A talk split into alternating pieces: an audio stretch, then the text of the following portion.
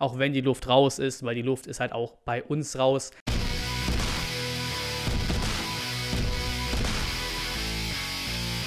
Und ein Moinsen zum Vorbericht zum Abschluss der englischen Woche, Sonntag 15.30 Uhr, Auswärtsspiel bei RB Leipzig. Wir machen die Gegneranalyse und ja, Leipzig quasi sicher in der Champions League.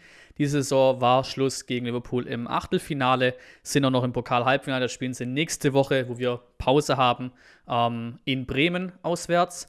Und ja, Leipzig, ob man das ganze Gerüst, ihr seht es am Thumbnail, äh, die ganze Marke im Fußball respektiert, mag oder eben nicht wie die meisten ja, tut nichts zur Sache. Sie sind eine feste Größe geworden in der Bundesliga. Diese Saison auch tatsächlich näher an den Bayern als BVB in Sachen vielleicht mal neuer Meister irgendwann. Da sind sie näher dran als der BVB aktuell. Haben einen starken Kader, starke Spielweise, auch einen guten Trainer.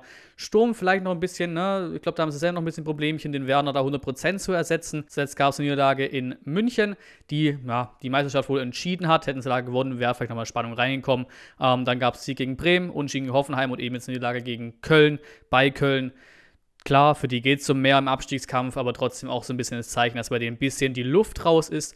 Das hilft vielleicht uns ein bisschen, ähm, sonst ist die Lage halt komplett klar vom Spiel Leipzig der Favorit. Die letzten direkten Duelle lassen sich recht kurz halten diesmal.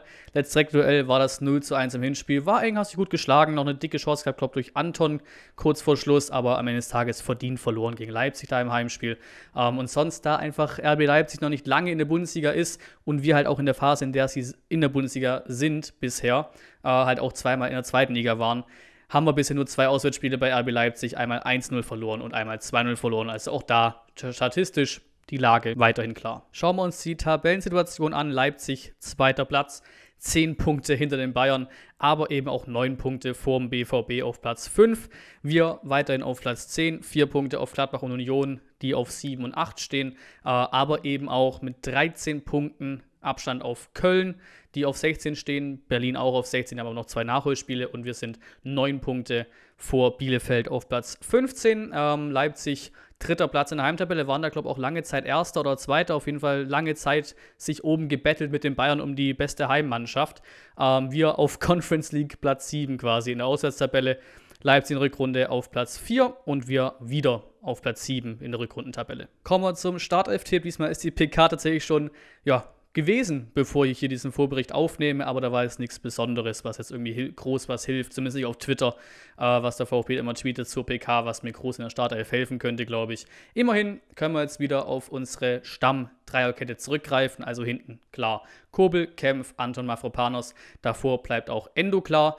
Ähm, auch Massimo bleibt für mich da drin, bös gesagt wegen Alternativlosigkeit, hat aber auch ein okayes Spiel gemacht gegen Wolfsburg. Würde mir natürlich da auch mal ein CC wünschen, aber ich sehe es einfach nicht. Genauso wie ein Schulinov, die sehe ich beide nicht von Beginn an. Links ähm, bleibt hoffentlich dann Armada. Ist jetzt natürlich möglich, dass Karas so wieder hochrutscht, aber ich hoffe, dass er Armada bleibt. Ähm, und danach verkacke ich es mir mal nicht mit Sosa. Ich weiß, er fällt noch aus. Äh, deswegen spielt er links Tommy für mich. War jetzt auch ne, auf der Bank geblieben über 90 Minuten, aber trotzdem würde ich mir Tommy wünschen. Auch weil es Kulibali einfach gerade nicht so wirklich ist für mich. Der darf gerne auf die Bank. Ähm, davor bisschen mehr Erfahrung mal. Förster bleibt. Und ich bringe auch mal Castro von Beginn an. Ist jetzt die Frage, wie sie da dann vorgehen mit dieser Nichtverlängerung im Sommer. Aber jetzt hat er ja die Einwechslung bekommen. In der 70. war es, glaube ich, grob. Deswegen stellen da mal hin. Sonst ist da auch die Davi eine Möglichkeit vorne. Klimovic sehe ich eher von der Bank aus. Ähm, ganz vorne bleibt Kalajdzic, logisch. Damit sind wir durch mit dem Startelf-Tipp. Und ich hoffe mal diesmal auf ein bisschen besseres Ergebnis als die 7 von 11 gegen Wolfsburg noch. Wir kommen zur Prognose. Da wieder sehr gerne abstimmen im Community-Tab. Sieg und Niederlage. Ihr kennt's. Und auch gerne natürlich spezifischer der Ergebnistipp, die Meinung, Prognose, whatever. Rein damit in die Kommentare.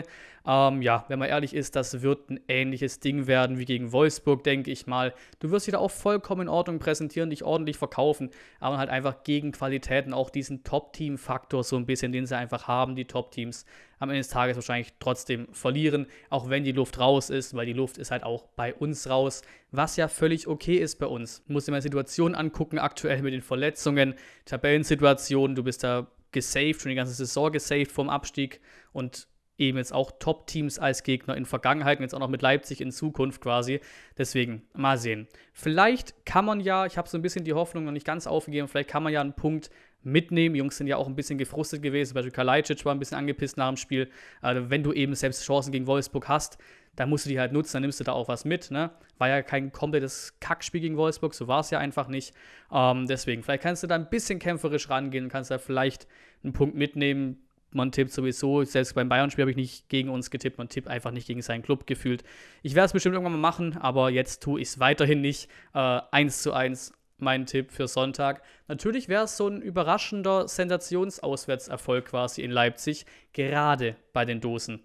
Recht schön. Mal gucken. Und seit Neuestem jetzt auch noch der komplette Spieltag getippt. Die Prognose neben mir seht ihr sie. Das Berlin-Spiel fehlt natürlich, weil die es erst irgendwann Mitte Mai zocken. Äh, aber der Spieltag, der von Freitag bis Sonntag läuft, hier einmal getippt für euch. Und dann war es das von dem Vorbericht gegen RB Leipzig. Ich hoffe, ihr seid am Sonntag dabei. Schaltet im Stream ein, auch wenn die Lage ja schon recht klar ist, kam er so ein bisschen raus aus dem Vorbericht. Sonst macht euch ein schönes Wochenende. Vielen Dank fürs Zuschauen und bis zum nächsten Mal.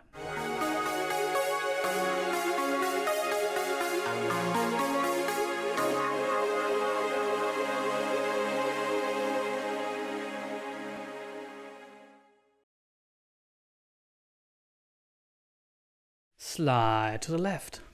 Slide to the right. Crisscross. Crisscross. oh nee, Digga.